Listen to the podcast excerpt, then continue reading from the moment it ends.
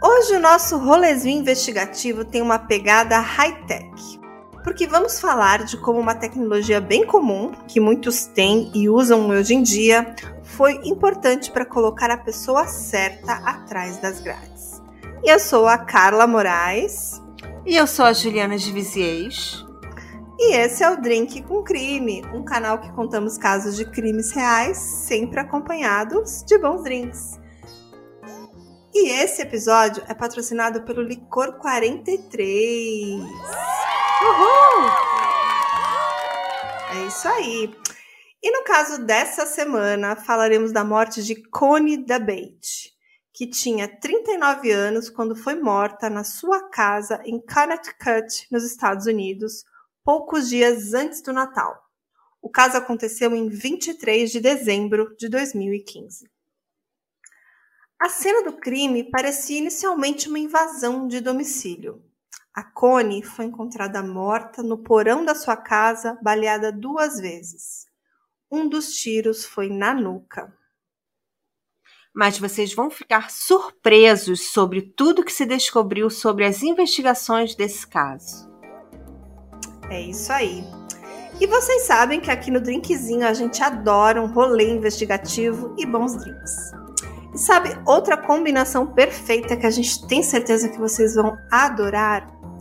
É o licor 43 original e café. A gente recebeu uma eco bag enorme, maravilhosa, cheia de coisas incríveis, Juliana. E veio até uma cafeteira personalizada de licor 43, gente.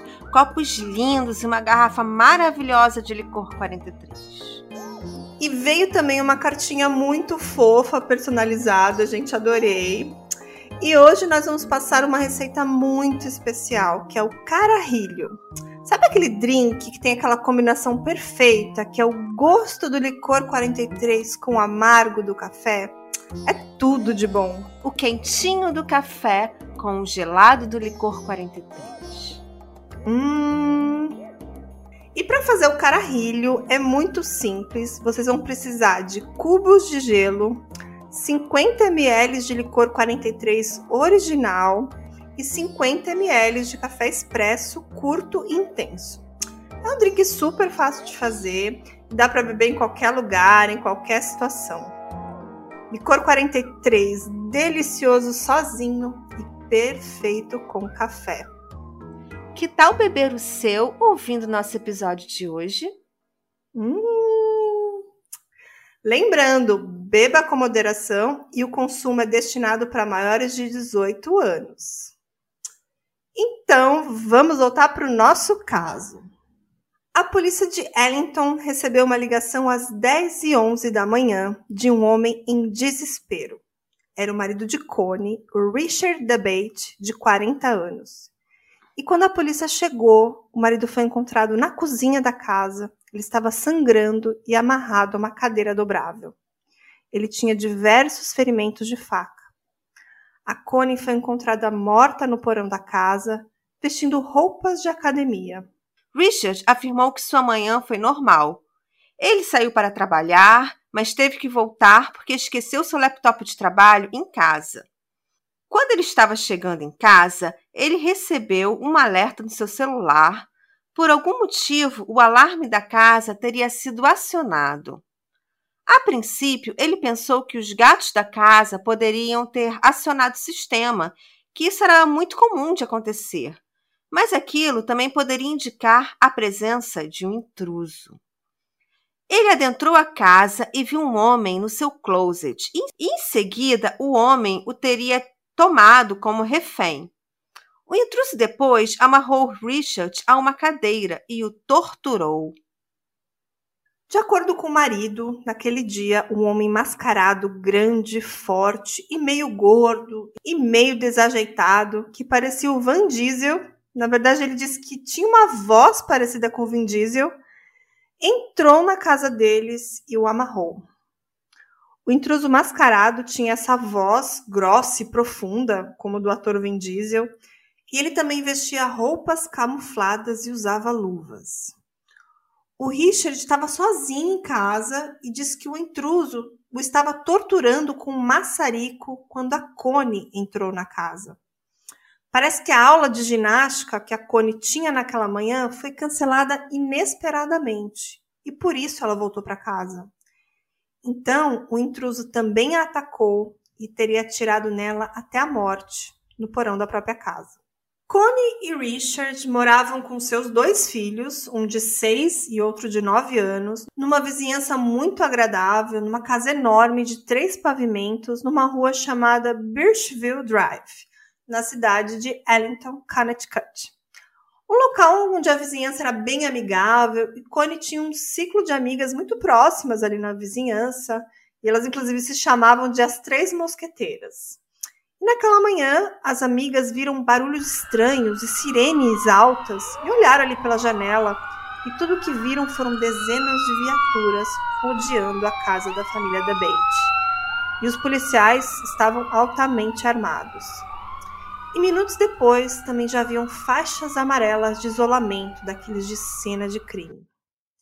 A polícia tinha sido chamada por Richard, que afirmou que conseguiu se soltar e alertar a polícia por volta das 10 e 11 da manhã. 911. Hello? Lá chegando, a polícia ouviu gemidos e encontrou Richard parcialmente amarrado na cadeira da cozinha, caído no chão, com sangue ao seu redor. Ele estava machucado, mas vivo, e logo foi enviado ao hospital. Connie foi encontrada no porão, em um canto, e já estava morta, com duas perfurações. A polícia isolou a região e começou a alertar os vizinhos e fazer uma varredura naquela região tão pacata, dizendo que havia acontecido uma invasão domiciliar e o criminoso estava em fuga, a pé, e que poderia se esconder nas casas. As casas dos arredores estavam cheias de policiais, vistoriando casa por casa à procura do criminoso. Quando as casas foram liberadas, todas as famílias foram recomendadas a ficarem trancadas dentro de casa em segurança. Instalou-se então um medo e pavor em todos ali. A casa da família Debate agora era uma cena de crime. Por sorte, os filhos estavam na escola. Era tudo muito estranho. Por que alguém mataria Connie? Ela era uma dona de casa e mãe. Ela tinha duas irmãs mais velhas, um irmão e parecia viver um relacionamento muito bom com o marido. Ela tinha dois filhos que amava. E todos que a conheciam diziam que ela fazia amizade muito fácil, era alguém muito querida por todos e também não tinha inimigos. A Connie conheceu o Richard numa festa e logo começaram um relacionamento. Todos chamavam ele de Rick, né? E todos adoravam o Rick. A família dela logo o aceitou. Ele era engraçado, ele a fazia rir. E a família do Rick também amava a Connie e logo eles se casaram. E tudo parecia perfeito. Eles tiveram dois filhos, eles tinham uma bela casa. E até aquela data tudo parecia perfeito mesmo, né? Mas agora a Connie estava morta e o Rick estava no hospital. Ele sofreu ferimentos nas pernas, nos ombros e na parte traseira da cabeça, mas ele estava consciente e poderia dar mais detalhes do crime e foi logo interrogado pela polícia. Ele disse que naquela manhã o intruso o ameaçou com uma faca, pedindo a carteira do Richard e senhas bancárias. Enquanto isso acontecia, ele ouviu um barulho na sua garagem. Era a garagem que estava abrindo. Era a Cone chegando. O Richard disse que tentou alertar que tinha um intruso naquela casa. Então a Cone correu para o porão para se esconder, né? Mas o Richard disse que o criminoso logo correu atrás dela, então lhe deu os dois tiros. Depois o homem voltou a agredi-lo, o jogou numa cadeira e prendeu as suas mãos pelos pulsos com aquelas braçadeiras plásticas, né? Que alguns lugares eles chamam de fita Hellerman, alguns lugares tem até o péssimo nome de enforca-gatos. Nos Estados Unidos é chamado como zip ties, né? E ele prendeu as mãos do Richard e começou a agredi-lo com facas, estiletes e também a queimá-lo com um maçarico. Todo esse material, todas essas coisas, o, o, criminoso teria pegado de uma maleta de ferramentas no porão da casa. Mas ele disse que o agressor não conseguiu prender ele direito. Apesar dele estar preso pelo pescoço, pelos pés e pelas mãos, ele conseguiu livrar uma das mãos e uma perna e lutar contra o agressor. Ele teria pego aquele maçarico e jogado contra o criminoso. Depois de um tempo, ele falou que tudo ficou silencioso, então ele resolveu subir as escadas. Ele subiu com a cadeira ainda presa no seu corpo, né? É, ele acionou o alarme da casa e também ligou para o 911. Richard passou algumas horas no hospital e foi liberado e foi para a casa de seus pais. E lá ele teve que dar a notícia aos filhos que alguém entrou em sua casa e matou a mãe deles. A polícia estava no local do crime procurando digitais, DNA e evidências e encontrou todas as armas descritas por Richard, respingos de sangue e tudo foi catalogado. Também encontraram ali uma arma de fogo que foi usada para matar Connie. Connie tinha levado dois tiros, um no estômago e outro na parte traseira da cabeça. A polícia também foi à academia de Connie, a IMCA, e confirmou que a aula de ginástica havia mesmo sido cancelada e ela foi vista saindo pelas câmeras de segurança. Junto ao corpo da Cone também havia um telefone celular enfiado na sua cintura, ali do lado direito, por dentro da calça. E ela também usava um smartwatch, aqueles Fitbit, esses relógios mais modernos que marcam ali o seu dia a dia, os seus exercícios físicos, né? Ela usava esse, esse relógio no momento do crime. E a porta do porão que dava para a rua também estava aberta e a poucos metros, ali no jardim da casa, eles encontraram a carteira do Richard jogada ali no chão, né? E eles também começaram a investigar, né? Quem poderia ser esse criminoso? E algumas pistas começaram a surgir. A primeira pista é que a família tinha contratado alguns serviços e houve uma discussão com a pessoa, porque o Rick não tinha gostado ali do, do trabalho que ele tinha feito, né? Inclusive, eles pensaram ali em processá-lo, que depois o fizeram, né? Então ficou pensando assim, será que esse cara era um inimigo ali da família por conta de estudo e resolveu atacá-los, né? E o Richard na época chegou a dizer que por conta dessa situação toda aí, ele estava até pensando em comprar uma arma e andar armado por segurança, né? E além disso, outras coisas estranhas aconteceram. Um dia encontraram uma toalha presa no escapamento do carro, ali impedindo o gás de sair, e pensaram também que esse prestador de serviço podia ter algo a ver com isso. E também depois, na semana seguinte dessa situação aí do escapamento, o vidro do carro deles também apareceu quebrado na entrada da casa da família. Então o Richard confidenciou a mais alguns amigos que também estavam pensando em comprar armas para se defender e o Richard também atribui esse vandalismo a essa pessoa que fez a obra na sua casa, né? Então ele queria comprar essa arma, mas a Connie não gostava de armas e ela foi meio contra essa ideia. E quando resolveram também pegar depoimentos de familiares, de amigos, muitos também apontaram essa discussão com esse prestador de serviço e falaram que isso deveria ser melhor investigado. E o Richard também apontou ele como um inimigo que teria levado dinheiro e feito apenas parte do trabalho. Naquele momento, a linha de investigação começou a mudar, né? Talvez ao invés de um roubo seguido de morte, eles seriam tipo um alvo, seria tipo uma vingança. Então, imediatamente a polícia foi atrás dessa pessoa, depois dessa pista, e ele era o Ken Sweeney. E foram falar com ele na sua casa.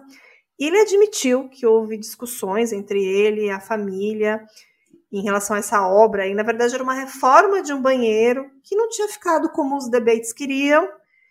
E, para eles, o preço pago era muito alto para o que foi entregue. Eles, inclusive, foram parar na corte, tipo um tribunal de pequenas causas, por conta dessa reforma, pela insatisfação dos clientes.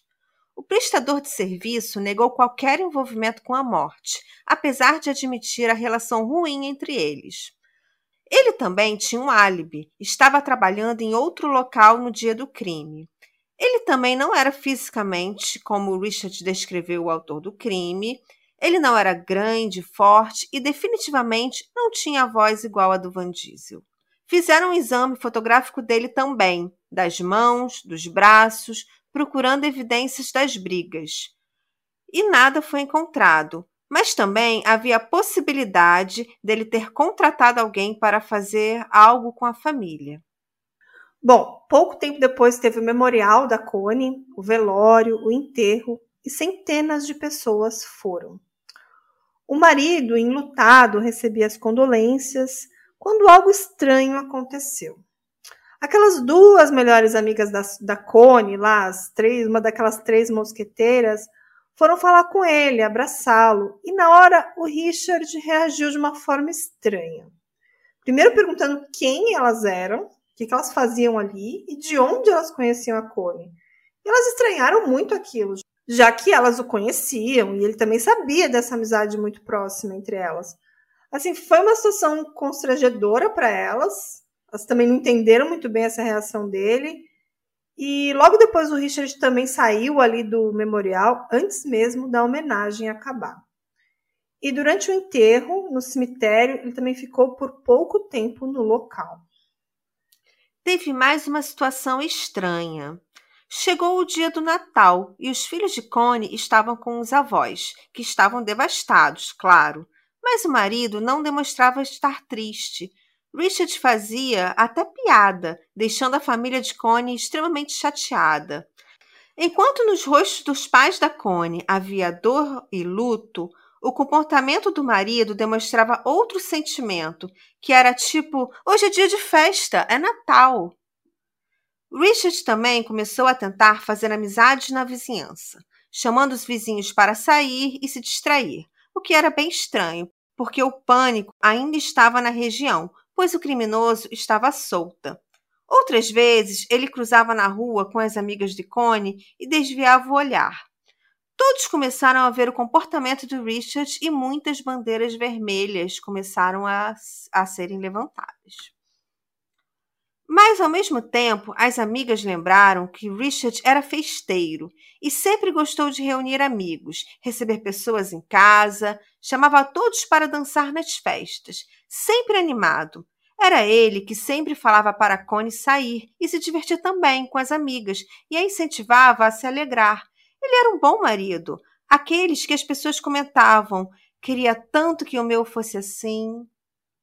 Durante as investigações, as autoridades levaram um cão farejador, aqueles K9, para a cena do crime. O nome dele era Rock, um cão policial. Ele foi encarregado em tentar rastrear o cheiro do suposto intruso. No entanto, o cachorro não conseguiu rastrear nenhum fugitivo, então ele cheirou aquela carteira que, tava, foi encontrada e seguiu o cheiro até dentro da casa. Assim, não parecia, por exemplo, que um intruso tinha fugido pela floresta, por exemplo. E foi mais ou menos nessa época, e por conta também desses cachorros, que começaram a olhar para o Richard, né? que a polícia começou a ver que talvez precisavam investigar melhor o Richard. Na época que os policiais foram lá com os cachorros, o Richard estava recebendo ali ainda tratamento médico. Assim, foi quase que imediatamente, no mesmo dia, né? Também tinha outras discrepâncias ali no relato do Richard. Primeiro, ele disse que ele ouviu a Connie ser baleada. Depois, ele disse que ele viu toda a cena. E depois, ele disse que ele não sabia que ela tinha sido baleada. Ou seja, havia inconsistência ali na sua história. E claro, é possível que as vítimas se confundam ou lembrem depois de diferentes momentos. Mas teve uma vez que o Richard começou a ser muito específico, sabe? Tipo, muito descritivo, muito detalhista, e a polícia também achou isso muito suspeito. Que isso, para quem é para quem é esperto, né, para quem já tem uma certa malícia, quando a pessoa começa a explicar muito uma coisa com muito detalhe, parece meio estranho, né? Bom, até então a polícia olhava para ele como mais uma vítima. Mas agora eles viam que havia muita coisa que não fazia sentido. O Richard afirma que chegou na casa às nove da manhã e a esposa teria chegado mais ou menos cinco minutos depois dele, quando tudo acontecia, né? A perseguição na escada, ela descendo correndo até o porão, e ele teria testemunhado a esposa ser morta. Mas a ligação telefônica aconteceu às 10h11 até às 10h19. Então, assim, havia um grande intervalo de tempo. Ele poderia ter, ter se confundido por conta do choque, a linha do tempo não estava ali muito correta, mas também tinha muitos buracos da história. Os ferimentos que o Rick tinha eram muito superficiais e ele também não estava muito bem amarrado ali naquela cadeira, sabe? Hey, você se interessa por crimes reais, serial killers, coisas macabras e tem um senso de humor um tanto quanto sórdido? Se sim, você não está sozinho. Se você precisa de um lugar recheado de pessoas como você, venha conhecer o podcast Pátria Amada Criminal. Todas as semanas tentamos entender o pior da humanidade. Nesse processo a gente ri, chora, fica brava, fofoca, porque afinal de contas é assim que a gente fala quando está entre amigos. Suas novas melhores amigas trevosas estão aqui no Pátria Amada Criminal. A família de Richard percebeu que os policiais começaram a olhar muito para ele, como culpado, não procurando outros suspeitos e não investigando mais ninguém. Eles, inclusive, contrataram advogados para Richard. O tempo passou, meses passaram e muitas especulações rolando. A polícia ainda não tinha nenhum suspeito, nenhuma pessoa nomeada como de interesse, mas o caso não saía da mídia porque ele tem toda uma aura de uma mulher morta dentro da própria casa por um homem mascarado num lugar muito tranquilo. Um ano se passou da morte de Connie e seu assassino seguia solta. O prestador de serviço tinha sido liberado. Seu álibi foi checado e nada havia que o ligasse ao crime. Amigos e familiares se reuniram no aniversário da morte de Connie e tocaram suas músicas favoritas. Todos ali queriam justiça e muitos diziam que já sabiam quem era o culpado, que seu marido Richard era quem deveria ser responsabilizado, que ele era o assassino de Connie. Até que a vizinhança de Birchville Drive teve uma experiência, assim, uma espécie de déjà vu. O bairro estava novamente cheio de carros de polícia, sirenes e autoridades policiais. Quando os policiais voltaram lá naquela casa tempos atrás e começaram a conferir as fotos, a cena, levaram os cães novamente, eles fizeram aquele mesmo trajeto, inclusive apontando o local onde o Richard recebia atendimento médico como ponto onde o atirador teria fugido, para onde ele teria ido. Como se ele tivesse jogado a carteira na grama lá fora e voltado correndo para casa.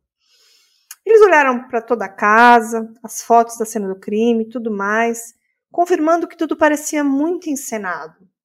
Parecia que não existia nenhum intruso mascarado, nenhum homem com a voz do Van Diesel. Em 14 de abril de 2017, quase um ano e meio desde a morte de Connie, Richard Debate era levado pela polícia, algemado ao chegar em casa. Os filhos foram levados para a casa da tia, irmã de Connie. Seus pais seguiam o defendendo, acreditando na história do invasor. Diziam não haver motivos para duvidar da inocência do filho. Richard nunca havia sido violento com a sua esposa e o relacionamento deles parecia ótimo. Mas a polícia tinha outras cartas na manga. Havia muitos segredos que Richard escondia. Quando a Connie foi morta, havia outra mulher em sua vida. E ele não queria um divórcio com a sua esposa. A sua nova mulher estava grávida de seu filho e ele precisava de uma saída. O Richard nunca falou sobre isso e a polícia muito espertamente guardou essa informação a sete chaves para confrontá-lo. O nome da mulher é Sarah Ganser e ela e Richard eram amigos desde a escola e tudo leva a crer que eles eram amantes há um bom tempo. Ela, inclusive, foi ao casamento dos dois. E quando confrontado, ele deu uma explicação de que a Sara queria muito ter um filho, que ele concordou em ser, ser o pai e que a Connie sabia de tudo. Mas, claro, essa não era uma explicação muito convincente. Todos os amigos e familiares disseram que não havia a menor chance da Connie saber disso ou desconfiar e, e ela jamais aceitaria isso, né? Dele ser pai de um filho fora do casamento. Então parece que ele não queria perder ali a sua vida perfeita, os seus amigos e tudo mais, porque a, a, a visão de todo mundo é que ele era o marido ideal, com a vida ideal. Então, com uma mentalidade doentia, ele decidiu encenar tudo e assassinar brutalmente a própria esposa. Mas era preciso provar tudo isso, né? E no momento, o Richard assumiu o romance, mas não assumiu o crime. Ele foi acusado e seria julgado pela morte e contratou um dos melhores advogados do estado. Ele conseguiu adiar o julgamento várias vezes e três anos se passaram enquanto ele conseguiu ficar solto até o julgamento. Ele até foi preso algumas vezes, mas logo era solto em seguida sob fiança. Aquela coisa, né? Homem branco, com dinheiro, é o privilégio branco. Nesse tempo, o pai da Connie também faleceu de câncer. Isso aconteceu em 2019, antes do julgamento. O julgamento finalmente aconteceria em março de 2020, mas o advogado de Richard também faleceu, causando mais um atraso no julgamento. A defesa dele seguia dizendo que deveria procurar um novo suspeito, até que um dia finalmente começou o júri em 2022. Bom, havia motivação do crime, né? Ele estava presente ali também. E a amante foi levada para dar o seu depoimento. E lá ela disse várias vezes que ele e a Cone estavam em processo de divórcio. Mas para todos ao seu redor, o relacionamento da Connie e do Richard era ótimo e nunca houve nem a menção da palavra divórcio por ela para ninguém. Então a Sarah deu a entender que ela não queria separação, que isso era uma coisa que ele falava, mas que também não existia pressão por parte dela, né? Ela disse que ela nem mesmo queria que ele assumisse a criança. Mas é claro que para a acusação e para a família da Cone, a gravidez era sim uma motivação e claro que ela deveria estar tá botando ali uma pressão, né, para ele se separar, para ficar com ela, né? Mas assim, tudo isso é muito circunstancial e para colocar ele atrás das grades, eles precisavam de mais. Vamos falar agora de tecnologia. Desde os avanços da tecnologia no início dos anos 2000, agora os detetives têm mais provas durante um caso. A tecnologia relacionada à vítima ou ao suspeito como evidência. Meio que nossos passos são registrados quase que em tempo real e milhares de casos são resolvidos todos os anos com esses rastros digitais.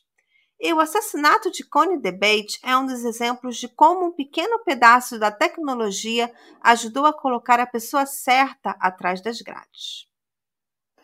Bom, tudo meio que fica registrado nos nossos celulares, por mais que a gente tente esconder, tá ali onde você foi, com quem você falou, e ainda havia uma outra evidência, o relógio inteligente da Connie, o Fitbit, que registrou a hora que ela acordou, onde ela foi e até mesmo os passos que ela deu naquele dia. E, e esse mesmo aparelho registrou ela viva uma hora depois do que o seu marido alegou que ela foi morta a tiros pelo intruso. O Richard dizia que tudo aconteceu às nove da manhã, mas o relógio marcava que ela estava viva, com seu coração batendo e caminhando pela casa às 10 e 05. Os dados do celular do Richard também desmentem a história de que ele teria saído de casa e voltado para pegar o laptop. Eles indicavam que ele não saiu da residência naquela manhã. Parece que o Richard atraiu a Connie para o porão e a matou depois de um tempo que ela já estava ali na casa e depois encenou seu próprio ataque. A defesa do Richard seguia defendendo, dizendo que era para procurar um outro DNA, que acharia um DNA de um intruso. Mas é importante lembrar, que isso eu não falei ainda, mas eu vou falar agora, a arma que matou a Connie também era de propriedade do seu marido, também era do Richard. E essa arma foi comprada alguns meses antes, sem conhecimento da Connie. Como a gente falou antes, ela não gostava de armas e, por mais que o marido insistisse, ela era contra essa ideia. A investigação também revelou mais detalhes sobre a vida dupla de Richard. Sua amante estava grávida no momento do assassinato e ele enviou mensagens de texto para ela na noite anterior ao crime, prometendo terminar as coisas com a Connie. O trajeto salvo no aparelho Fitbit de Connie mostrava que ela se moveu por mais de uma hora depois que seu marido alegou que ela foi assassinada. Ela também esteve no Facebook entre 9h40 e 9h46, postando vídeos em seu perfil de sua casa em seu iPhone. Seu Fitbit detectou que ela caminhou uma distância de 370 metros entre as 9h18 e as 10h15 da manhã. Ou seja, ela ficou um bom tempo caminhando pela casa até ser morta. Tudo levava a crer que o Richard encenou a coisa toda e assassinou a própria esposa. E a polícia logo começou a juntar as peças e percebeu que toda a situação realmente era falsa, né? Assim, devido a essas evidências incriminatórias ali do relógio, do Fitbit, a polícia conseguiu prender o Richard. E em seu depoimento, a polícia afirmou que o sangue de Richard foi usado para encenar tudo aquilo, né? Ele espalhou o seu próprio sangue por vários locais da casa, fazendo aquele trajeto que ele teoricamente teria feito, fugindo do, do agressor. E a polícia também disse que havia pólvora, que foi encontrada pólvora nas mãos e nas roupas do Richard. E essa evidência, junto com a evidência do relógio esportivo, foi suficiente para acusar o marido do assassinato da sua esposa.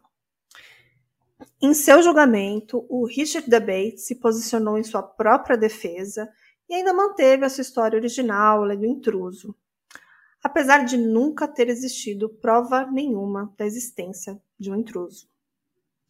Tudo levava a crer que o Richard era o único responsável pela morte da Connie. Em apenas um dia de deliberação, os jurados o declararam culpado. No final, parece que Richard queria uma nova vida com sua nova mulher e seu bebê. Connie estava no caminho dessa vida e assim ela foi assassinada como resultado. Richard foi condenado pelo assassinato de sua esposa e foi sentenciado recentemente, em 2022 esperavam que ele fosse condenado à prisão perpétua, sem possibilidade de liberdade condicional, mas a pena foi um pouco mais branda. Chamando isso de ato brutal, calculista e incompreensível, a juíza sentenciou Richard Debate a 65 anos de prisão por matar a tiros sua esposa em 2015 e alegar que ela morreu durante uma invasão de domicílio.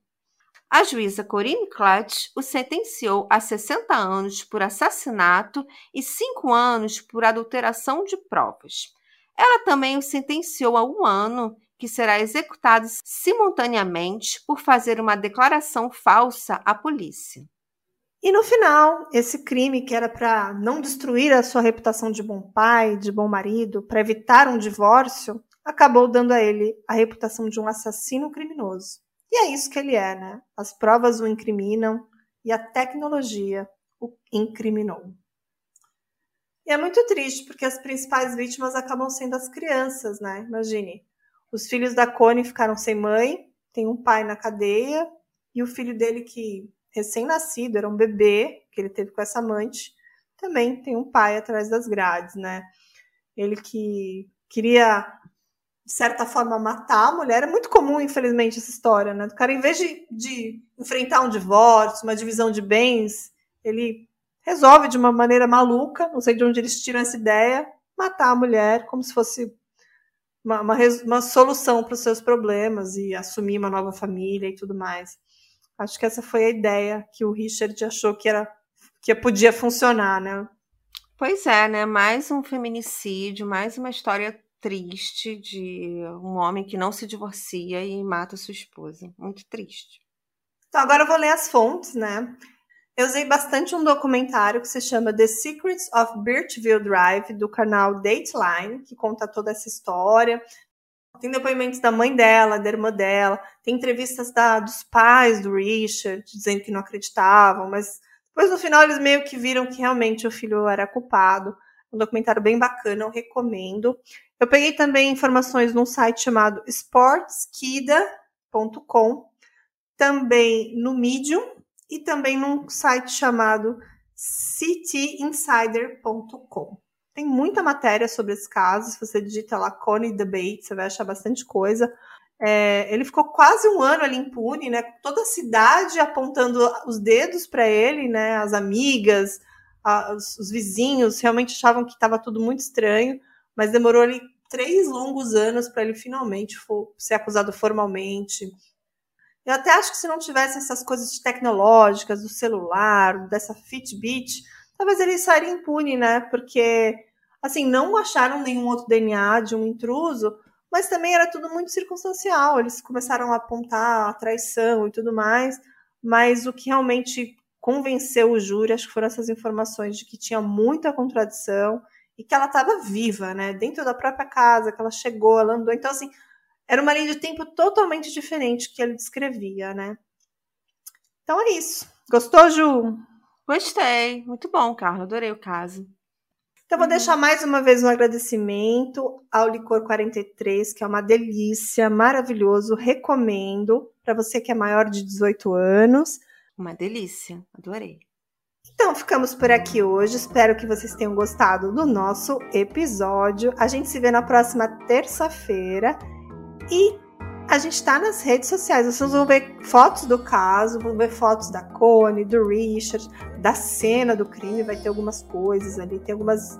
Tem até uma foto dele ali preso na cadeira, que eu quero que vocês deem uma olhadinha para entender mais ou menos como ele estava. E vocês vão ver essas fotos no nosso Instagram, no arroba E para quem quiser apoiar o nosso drinkzinho, você já sabe. Você pode apoiar a gente pela Aurelo, vocês podem ouvir a gente pela Aurelo, vocês podem também se tornar apoiador por lá. E na Aurelo vocês vão ter acesso a episódios exclusivos. Sensacional! E vocês também podem apoiar o nosso drinkzinho fazendo um pix para drinkcomcrime.gmail.com. Depois você manda o comprovante pra gente, pra gente também encaminhar os episódios exclusivos. E nós estamos em todas as plataformas de agregadores de podcast, como Spotify, Deezer, Apple Podcasts, é, qual outro? Amazon, Audible. E se a gente não estiver em alguma plataforma que você ouve, é só nos dar um toque que a gente pode colocar. A gente tá na Rezo também. A gente tá na Castbox. Várias. Então ficamos por aqui. A gente se vê semana que vem no próximo episódio. Um grande abraço. Tchau! Tchau!